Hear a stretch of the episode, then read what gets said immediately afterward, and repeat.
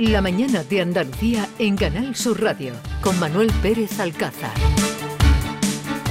A las 9 y 8 minutos de la mañana les vamos a presentar a Antonio Repullo que ha sido designado por la Junta Directiva del PP como nuevo número 2 de los populares andaluces. Se convierte en el secretario general, aunque bien es cierto que ya venía operando como tal, como coordinador general, fue elegido en el último congreso y una vez que la secretaria general saliente Loles López pasó a formar parte del gobierno andaluz, Antonio Repullo se hizo cargo de eh, esa Secretaría General en la sombra, de ese número 2 del Partido Popular de Juanma Moreno en Andalucía. Enhorabuena y bienvenido, señor Repullo. Muchísimas gracias, muy buenos días. Y un día para venir en el que podemos hablar de un acuerdo, el primer acuerdo de esta legislatura en el Parlamento, en el que entran el Partido Popular, el Partido Socialista y Vox para, entre otros asuntos, eh, reformar algunos de los órganos de estación parlamentaria, como es el Consejo de Administración de esta casa, de RTVA y del Consejo Audiovisual.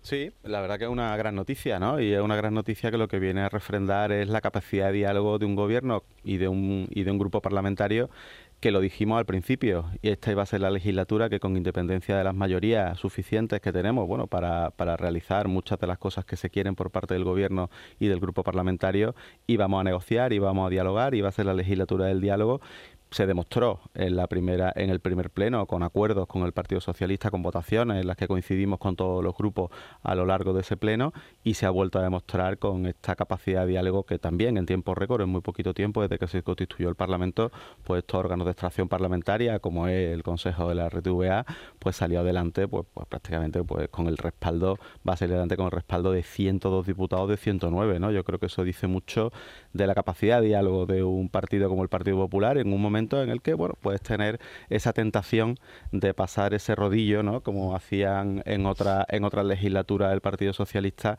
que evidentemente no escuchaba, no dialogaba y que hacía pues lo que le parecía, ¿no? No es el modelo, entendemos que la política, la nueva política no es eso, la política tiene que estar fundamentada en el diálogo, en la comprensión de todas las sensibilidades y las sensibilidades de la sociedad andaluza se reflejan en los grupos en los grupos políticos del Parlamento. Ha habido acuerdo con PSOE y con Vox, han sido ustedes capaces de llegar a un acuerdo con ambos partidos tan antagónicos, eso sí, no los han sentado en la misma mesa, pero sí que ha habido acuerdo.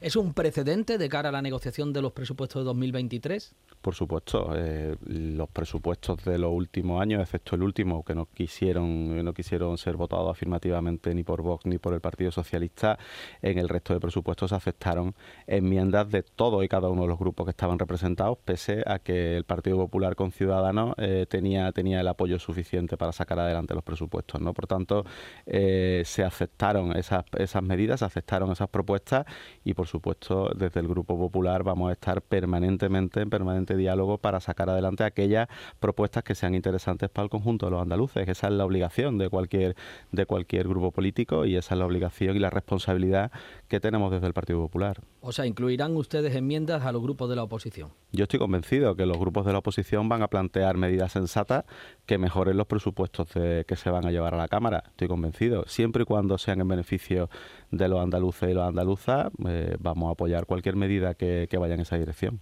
Mañana el Parlamento va a dar el visto bueno al decreto que regula la rebaja fiscal que propuso el presidente de la Junta, entre otros eh, ese impuesto de patrimonio que va a quedar bonificado al 100% y que ha suscitado un pulso, una batalla con el gobierno central anunciaban en el día de ayer ese impuesto a grandes fortunas que además se podrá deducir del de patrimonio, lo que viene a neutralizar el efecto de esa bonificación del impuesto de patrimonio que abandera Andalucía y que han secundado otras comunidades autónomas. ¿Están hurtando a la Junta la capacidad fiscal, señor Repullo? Bueno, lo están intentando, ¿no? Yo no creo que lo vayan a conseguir. Espero que esta sea uno de los globos sonda que, que saca el gobierno de España, el gobierno de Pedro Sánchez, y que luego no cumple, ¿no? Lo hacen con, con cierta frecuencia y esperemos que esta vez pues también sea así. Eh, me parece algo un tanto insensato, ¿no? Por una vez eh, que Andalucía está liderando un debate económico en toda España, cuando realmente esta medida se ha tomado en otras comunidades autónomas y no ha habido ninguna reacción por parte del gobierno y cuando esto sirve eh, para, para, estar dentro del top 5 de comunidades autónomas con menos presión fiscal y es una medida que está claro que va dirigida eh, en beneficio de toda la sociedad, es un paquete es un paquete de bajada de impuestos que no responde eh, que responde a varias a varias ideas, a una estrategia a medio y largo plazo Tenemos que tener en cuenta que Andalucía nunca ha tenido un proyecto a largo plazo y esto está dentro de ese proyecto. Es la sexta bajada de impuestos. Ya hemos visto que esa bajada de impuestos, esa reducción en impuestos del impuesto de sucesiones, del impuesto de transmisiones patrimoniales y actos jurídicos documentados, ha servido para recaudar más, para tener más contribuyentes y para, en definitiva, tener un poder atractivo para que mm, personas que no vivían en Andalucía vivan, vivan en Andalucía. Estamos hablando de 80.000 personas más eh, que ahora mismo tributan en Andalucía que antes no tributaba, más 280.000 contribuyentes que se han incorporado. Estamos hablando de que eso beneficia y que eso al fin y al cabo sirve para tener mejores servicios públicos, para recaudar más y poder gastar más donde más lo necesitan los andaluces y los andaluzas. Estamos hablando de una recaudación que se ha incrementado en 1.100 millones de euros. Esto forma parte de una estrategia, una estrategia en la que está el impuesto de patrimonio, que también está la deflactación del IRPF, que afecta al 82% de los contribuyentes andaluces. Es decir, no podemos hablar de medidas que van dirigidas solamente a un sector. Estamos hablando de medidas que afectan a todo el mundo. El canon del agua, 140 millones de euros que van a dejar de pagar los andaluces en el próximo año porque se va a suspender debido a que se están haciendo esa obra y que se está gastando el dinero que antes no se gastaba en obras públicas que también sirven para evitar eh, que los ayuntamientos sean multados. Esas multas de los ayuntamientos lo pagan también los vecinos de esos ayuntamientos. Es decir, esto entra dentro de, un, eh, de una estrategia muy general, muy a largo plazo, que lo que viene a querer es situar Andalucía en la cabeza de, España y pelear por situaciones que antes eran prácticamente imposibles. Antes estábamos siempre en el vagón de cola y ahora eh, Andalucía está en en el lugar que nunca debió de, abandonar de estar, ¿no? Y esa es la respuesta del Partido Popular cuando el Partido Socialista o la izquierda hablan de impuestos a los ricos. Es que no se trata de evitar impuestos a los ricos, lo que se trata es de ser una comunidad autónoma atractiva y ya hemos tenido prueba de ello. Hablo de que esto, esto es una estrategia en la que se integra la, deflactación, en la que se integra la supresión del impuesto de sucesiones, en la que se integran eh, impuestos que afectan a la totalidad de los andaluces, con, con un objetivo claro, que es que tengamos más gente en Andalucía, que tengamos más contribuyentes y así recaudamos más.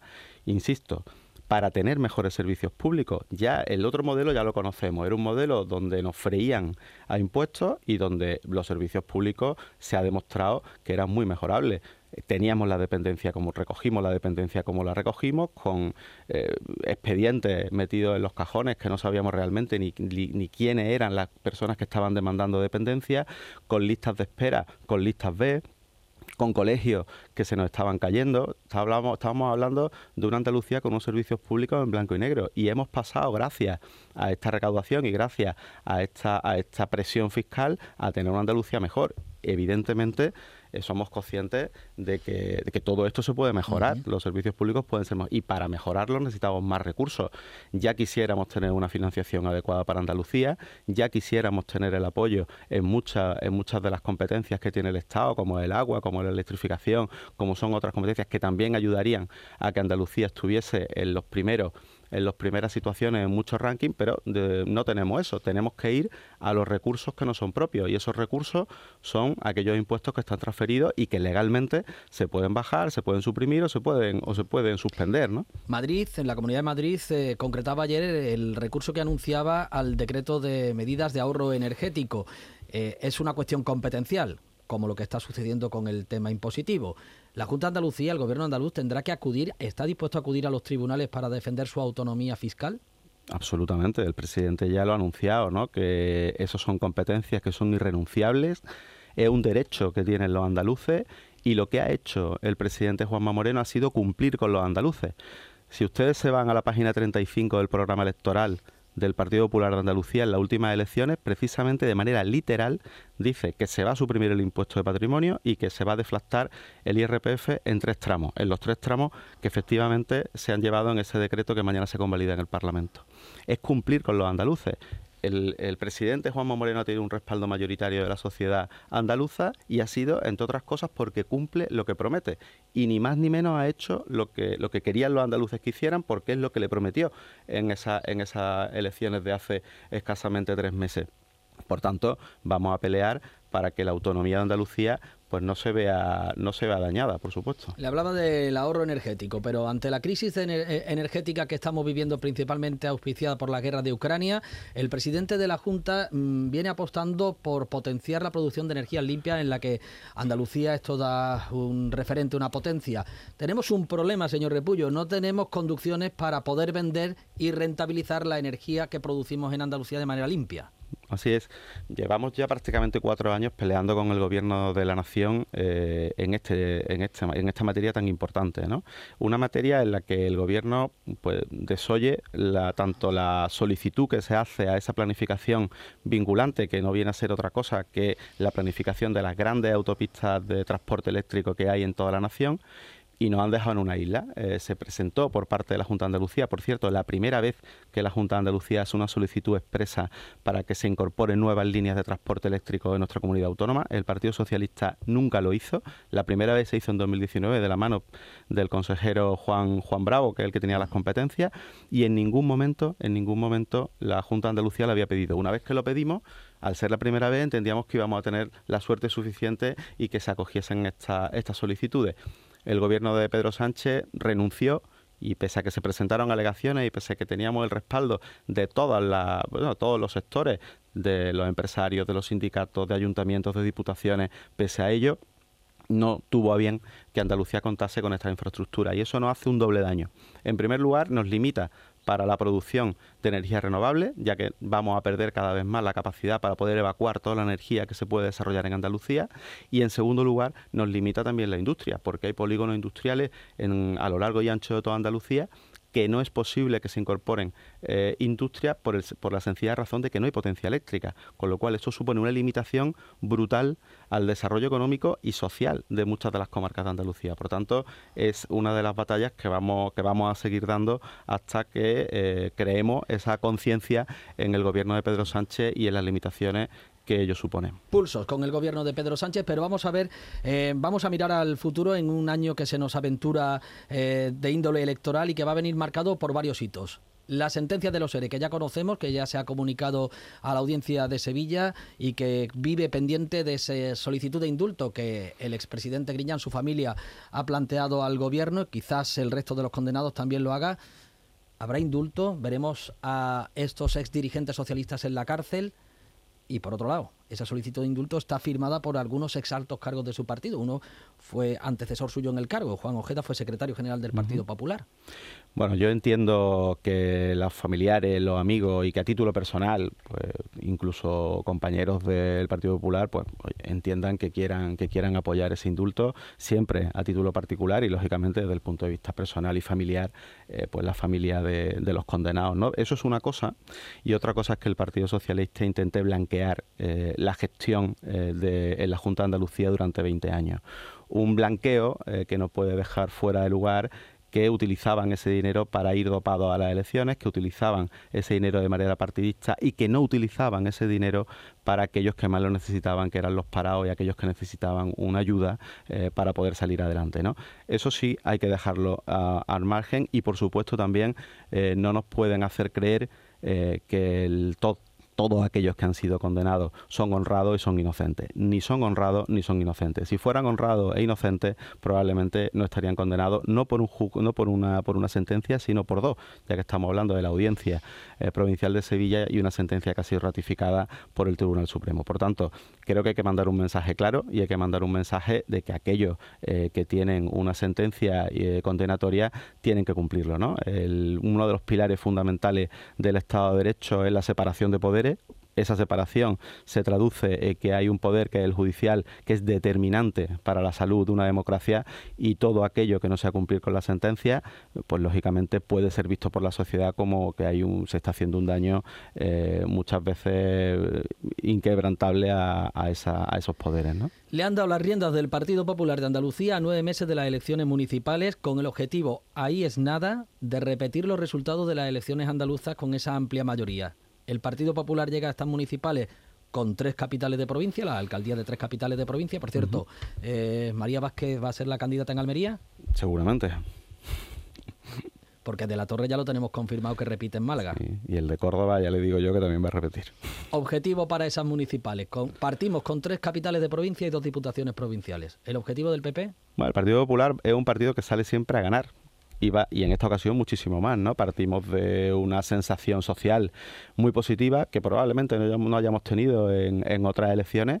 Vamos a contar, y estoy seguro, y ahí todas las provincias, todas las, todas las provinciales están haciendo un trabajo excelente y están trabajando en que tengamos los mejores candidatos. Vamos a tener sin duda los mejores programas porque somos un partido que estamos en la calle, que escuchamos a la gente, que dialogamos con la gente y por eso sabemos cuáles son sus necesidades y cuáles son sus problemas. Por tanto, teniendo eh, bueno esa ola de ese gran presidente que bueno que ha generado muchísima ilusión en Andalucía contando con un, con un partido sólido como el Partido Popular en toda Andalucía y con esos candidatos que entiendo que van a ser los mejores candidatos que vamos a presentar y contando con los mejores programas que realmente es lo que quiere la gente. Hablábamos antes de cumplir con los programas y hacíamos el ejemplo de la bajada de impuestos. La gente sabe que lo que promete el Partido Popular se cumple. Lo que prometen otros partidos a veces se cumple y otras veces no. Desgraciadamente muchas de esas veces no. Y ese es un poco el objetivo. Vamos a ir con toda la ilusión del mundo y no vamos a descartar ningún objetivo. Yo me puede decir, no, pues cuatro o cinco diputaciones. Nosotros vamos a ir a por todo y salimos a ganar. Pero dígame, mójese un poco, dígame una cifra. Capitales de provincia, ¿a cuántas aspiraría el Partido Popular teniendo en cuenta que va a ser el salto a las elecciones generales en las que Feijó se lo juega al todo por el todo? Nosotros vamos a por todas las capitales de provincia, a por todos los ayuntamientos de Andalucía y a por todas las diputaciones. Vale, pues eso, el objetivo del Partido Popular en estas elecciones municipales, por cierto, que dice Olona que es el termómetro para ver si monta o no monta un partido. Hay que respetar las decisiones del resto de partidos y de los dirigentes y exdirigentes del resto de los partidos. ¿Le gustan las fresas, señor Repullo? A mí me encanta la fruta. Dice la vicepresidenta Yolanda Díaz que comer fresa fuera de temporada es explotar la, la fruta, una, un producto que, en el que somos líderes en exportación en Huelva. Bueno, pues yo ahí, mire que le acabo de decir que respeto a todos los líderes y a todos los líderes, pues yo a esta señora en ese comentario mm, no tengo más remedio que no respetarla.